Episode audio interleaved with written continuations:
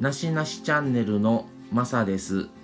このチャンネルでは仕事恋愛メンタルヘルスや日常生活の気づきなど私たちの生き方についてお話しします、えー皆さんおはようございます、えー今日はですね、えーマサ一人でお送りするんですけども内容は転職についてです、えー今月でですねまあえー今、えー介護現場で働いてるんですけども職場を変わろうと思って、えー今年からずっとちょっと動きながら働きながらっていう感じで生活をしてました。で今までは、え高齢者施設で働いてたんですけども、え5月から在宅って言って、え自宅で過ごされてる高齢者さんのお世話をする仕事に、えーちょっと変わります。えーっていうのは、えーもう10年ぐらい前になるんですけども、え以前一緒に働いていた人が、えまあそういう事業所っていうんですけども、え事業所を数年前から、え自身で立ち上げられていて、えそこからあのちょっと一緒によかったら働きませんかっていうことで年明けから声をかけていただいて、まあ、ずっと、えー検討してたんですけども、まあ、この度ちょっとまあ、えーそれに、えー OK する形で5月から行かせてもらおうということになりました。でまあ皆さんも今4月ということでどうしてもまあ、えー新社会人の方もおられたり転職されてまだ間もない方もすごく多いかと思うんですけどもまあ今までと違ってまた新しい環境に変わって、えー人間関係もまた一からまたやっていかないといけないし業務仕事もまた一から全部覚え直しをしないといけないですとか、えー初めて社会人に出られた方だったらまた今までと違う環境で生活をしていかないといけない毎日を過ごしていかないといけないっていうことで、えーまあなかなかご苦労されてる方も多いんじゃないかと思います。でまあそこに、まあ、実際働くストレスももちろんあると思うんですけどもまあそれ至るまで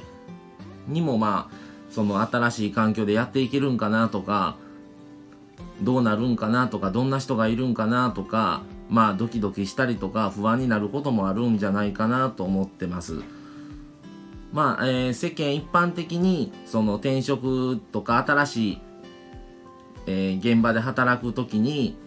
まあ、よく1ヶ月3ヶ月半年1年っていう、まあ、その周期があるというふうに言われていて、まあ、大体自分もいくつか今まで職場は変わってきたんですけども大体慣れて人間関係にも慣れて相手の方からまあ自分自身がどういう人であるかっていうことを知ってもらってっていうのは大体半年はかかってるかなっていう感じはします。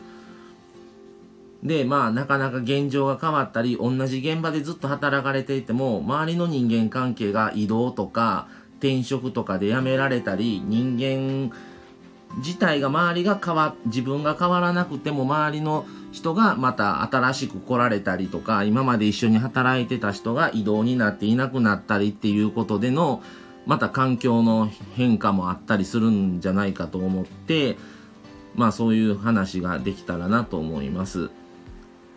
でまあ1ヶ月半3ヶ月半年1年っていう中で半年経つとだいぶその業務内容ももう覚えてきて人間関係も大体この人はこんな人なんだなとかまあこの人は話しやすいから何でも話してとかこの人はちょっとどう話していいか分かりにくいからちょっとまあ少しずつ歩み寄っていこうかなとかまあお互いに少しずつまあどういうキャラっていうのがつかめてこれるのが半年ぐらいじゃないのかなと思ってます。で今の現状がすごく嫌だなって思うことも今までにもよくあったんですけど思うのは何年か働いて思うのは同じ現状っていうものはやっぱり続かないんですよね。自分は変わ変わり変わりたくってとかもう嫌だなこんな現場で働くんとかこんな仕事やっぱ合わないなと思っていてもとかこの上司は嫌だなとこの人の下で働くのは嫌だなと思っていても同じ現状ってやっぱりずっと続かなくってやっぱり移動があったりとかその会社によっては同じ空気でずっと同じメンバーで働くとなあなあになってしまうのであえてあの移動を命じたりとかどこどこの営業所のこの人とここの営業所のこの人をチェンジしますとかっていうこともあったりとかその同じ雰囲気にとどめないようにしてる企業も割とあるんじゃないかなと思います。なので今の現状がなかなか難しかったりとか自分自身がそこで働くにはちょっと働きづらい雰囲気とか環境ってもちろんあるかと思うんですけどまあ良くも悪くもそれがもう何年もずっと同じメンバーでずっと同じ環境で続くことってまあないと思うんですね。なので今後まあ今は嫌だなと思っていてももしかしたらそれがもうまあ、1ヶ月で変わるいうことはよっぽどでないとないと思うんですけど半年後とかだったらもう急に違う営業所に人が足らなくなったから誰かをそっちに回さないといけないっていうことでまああの上司の方が会社の上のものが決めてまあ急に移動させたりとかまあ誰かと誰かをチェンジしたりとかっていうことも何回も見てきたのでまあ今しんどい現状があるんであればまあちょっと我慢も必要な時もあるんじゃないのかなとは思います。まあなかなかそのねいろんな